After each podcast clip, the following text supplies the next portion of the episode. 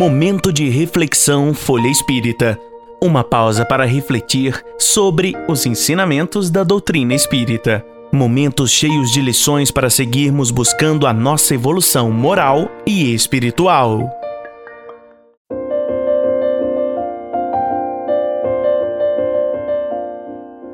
Lições de Sabedoria, capítulo 21 Vida em Outros Mundos. Continuamos na entrevista dada pelo médium Chico Xavier em setembro de 1976 a Marlene Nobre sobre uma matéria publicada na revista Fatos e Fotos a respeito da vida em outros planetas. Marlene Nobre continua então perguntando: Acredita você que Humberto de Campos, então recentemente desencarnado em 1939, quando foi recebida a mensagem de que trata a reportagem de fatos e fotos, ter-se-ia enganado? Creio que não. Humberto de Campos, na espiritualidade, sempre revela desde o princípio dos comunicados dele por nosso intermédio admirável lucidez, muito mais razoável admitir que o erro no assunto, se houve erro, deve ser atribuído à minha leviandade ou imperícia no trato da mediunidade. Porquanto no início da tarefa mediúnica eu era uma pessoa com muita preocupação sobre a vida em outros planetas. Tenho hoje para mim a certeza de que as cidades cósmicas existem, vinculadas aos mundos da imensidade através de características da matéria que claramente ignoramos. Apesar disso, essa certeza íntima e transferível, posso perguntar tranquilamente a mim mesmo se em 1939, com uma diferença de 37 anos em minhas experiências de trabalho, não terei interferido inconscientemente na psicografia do nosso distinto escritor truncando nomes ou situações sem a mínima intenção de me intrometer nas transmissões que vinham dele. Mas você julga possível semelhante erro de sua parte? perguntou Marlene.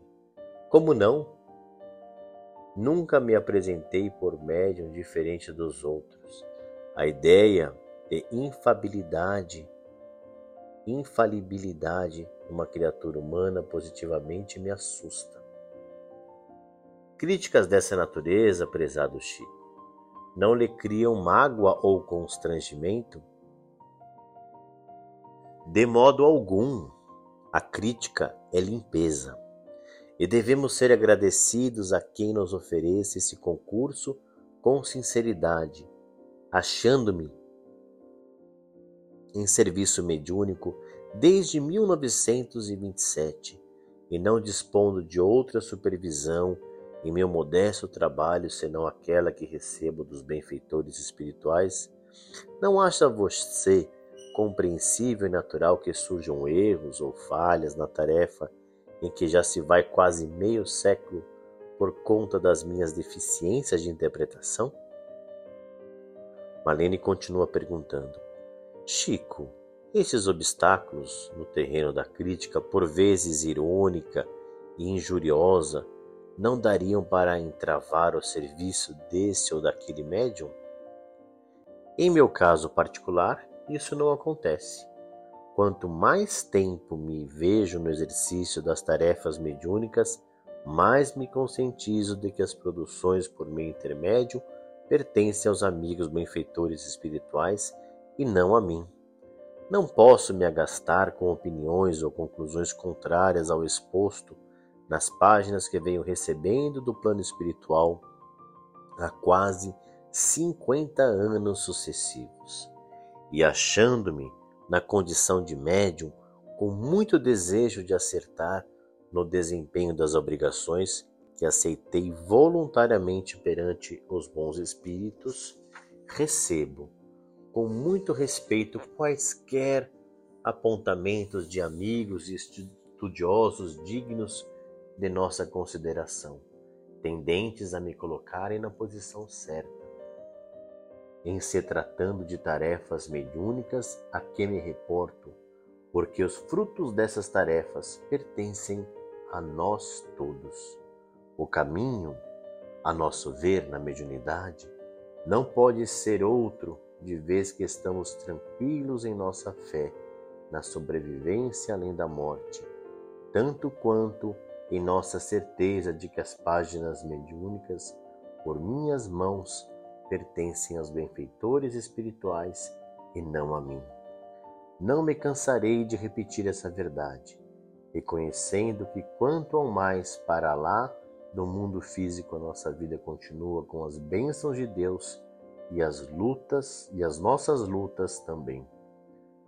Setembro de 1976. Serenidade e conquista. Compreendemos perfeitamente a tranquilidade com que Chico Xavier respondeu às nossas perguntas e, sobretudo, a sua serenidade ante ao alarido de certas publicações que tentam envolver-lhe o nome em situações ridículas, com o evidente intuito de oferir vantagens comerciais. Nossa intenção, no entanto, não é polemizar antes, oferecer a fatos e fotos alguns apontamentos úteis no esclarecimento de nossa gente. Não é segredo para ninguém que o médium de Pedro Leopoldo cursou apenas o primário. Não pode nem mesmo ser autodidata, porque sua cidadezinha natal, onde ficou até os 50 anos aproximadamente, não podia oferecer nem minúscula e nem vasta biblioteca, e nem mesmo um rapazinho pobre doente de vista teria condições de devorar livros, uma vez que o trabalho na fábrica de tecidos, no bar e depois no Ministério da Agricultura exigiam-lhe o suor para o pão de cada dia. A certeza de que Chico Xavier contam ao fenômeno mediúnico por seu intermédio não poderia ser de outro modo senão assim, cristalina. O ensinamento vem dos espíritos muito mais de 60 entidades, trovadores, poetas, literatos, cientistas, estão caracterizados nos livros psicografados. E os 60 mil cruzeiros mensais, aproximadamente referentes aos direitos autorais, o médium doou a entidades filantrópicas e estão circulando em favor dos pobres e deserdados do caminho. Chico Xavier vive muito feliz com sua aposentadoria de escriturário do Ministério da Agricultura. Não procura fama nem dinheiro, nem destaque pessoal, apenas servir à causa do bem. Marlene Nobre. Hum, substâncias químicas que não vemos. Há uma há ainda uma outra razão muitíssimo importante para a serenidade de Chico Xavier quanto aos conceitos expendidos por Humberto de Campos. O Espiritismo assegura esta calma, aurida no discernimento, porque é a única religião capaz de enfrentar o progresso científico sem medo do ridículo. Allan Kardec recebeu notícias detalhadas da vida em Júpiter. Victorien Sardou o teatrólogo, chegou a desenhar psicograficamente algumas habitações desse orbe.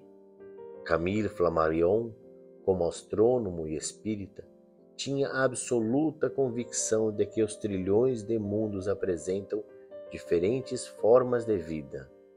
Não são meros lampadários a enfeitar as nossas pobres noites terráqueas.